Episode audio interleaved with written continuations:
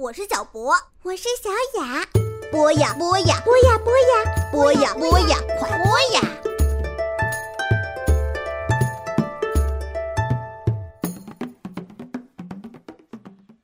小朋友们，大家好，欢迎收听博雅小学堂。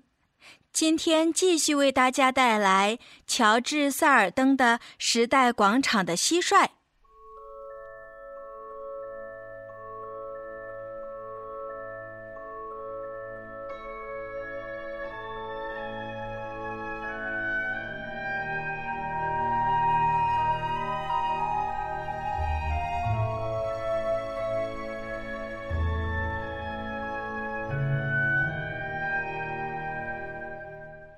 二天早晨，马里欧又跟着爸爸一起回到了书报摊。通常星期天他都会睡到很晚才起床的，今天却起得比爸妈还早呢，而且啊，不断的催促着爸爸赶快动身。他们合力抬起了报摊的木盖子，马里欧立刻一个箭步冲了进去。他拿起火柴盒，朝里面望着。柴斯特就这么安稳地躺在面巾纸上，但是啊，他并没有睡着，也一直在等待着马里欧来。见到马里欧，他立刻“啾”地叫了一声。爸爸听到这一声轻叫，也露出了微笑。他一定很喜欢这里，他并没有在夜里偷偷跑掉。马里欧说：“我知道他不会的。”马里欧带了点面包、一块糖和一点冷的甘蓝菜给柴斯特当早餐。他也拿不准蟋蟀究竟喜欢吃些什么，所以啊，就决定每样都让他试试看。柴斯特跳上了马里欧的小指头，爬到他手心里放食物的地方。在老家的草地上啊，他通常是吃树叶和青草，偶尔啊还会来一点嫩树枝。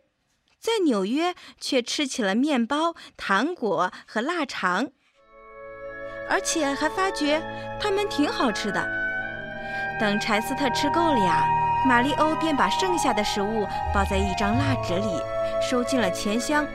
然后呢，他又让这只蟋蟀溜进了火柴盒，把它带到报摊旁边的一个午餐供应台去。你看，他跟柜台上的那个人说。这是我的新宠物，它是只蟋蟀。看柜台的这个人叫做米奇，他有一头红色的卷发，很不错的一只蟋蟀。他一边说，一边从火柴盒边上窥视着柴斯特。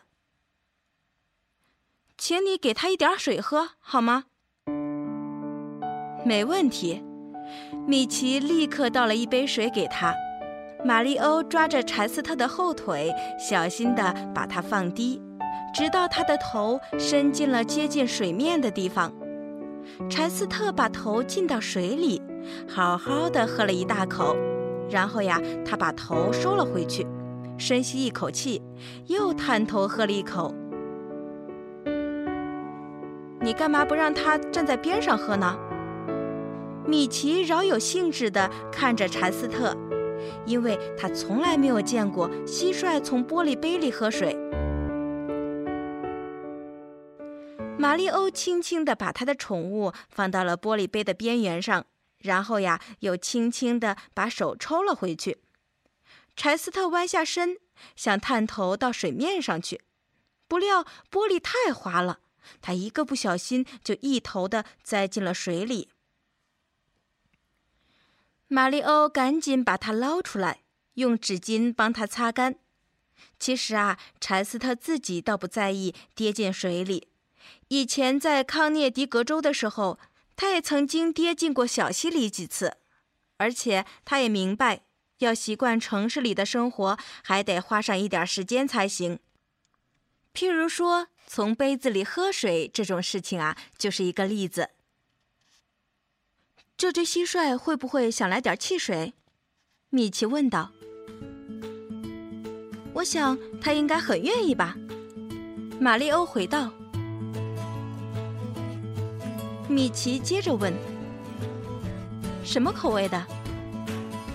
马里欧想了一会儿，说：“我想，草莓的好了。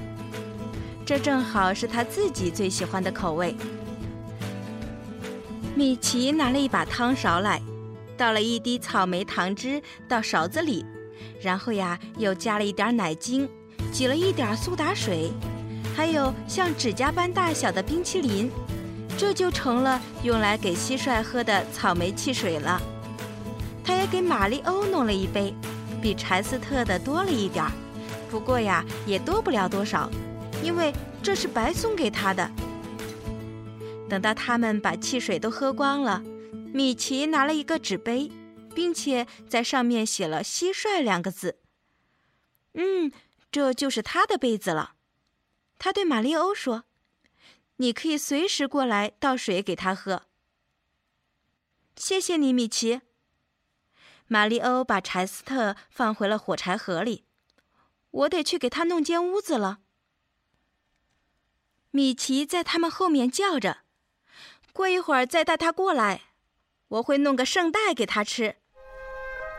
在报摊那里呀，白利尼老爸正跟着史麦德利先生聊天。史麦德利先生是白利尼家最好的顾客，他是一位音乐老师。每个月的最后一个星期天呐，早上十点三十分，他从教堂回家的路上，总会顺道过来买上一本美国音乐杂志。不管天气如何，他都随身带着一把卷得整整齐齐的长柄雨伞。跟往常一样，爸爸正在和史麦德利先生谈论歌剧。白利尼一家人最最喜欢的莫过于意大利歌剧了。冬天里的每一个星期六啊，收音机里播放歌剧的时候，他们一定会围在报摊的收音机旁边。聚精会神地在地铁乱哄哄的喧闹声音里聆听广播中的歌剧。玛丽欧说：“早安，史麦德利先生，你猜我有什么？”史麦德利先生猜不出来。是一只蟋蟀。玛丽欧一边说，一边把柴斯特高举起来，给这位音乐老师看。史麦德利先生看到之后说：“太棒了，这可是只爱唱歌的小家伙。你想拿着它看看吗？”玛丽欧问道。史麦德利先生向后退了一步。“哦，我想还是算了吧。我八岁那年呐，被蜜蜂蛰了一次，从那以后就一直挺怕昆虫的。它不会蛰你的。”玛丽欧让火柴盒倾斜了一点儿，柴斯特便跌进了史麦德利先生的手里。这个举动使这位音乐老师微微颤抖了一下。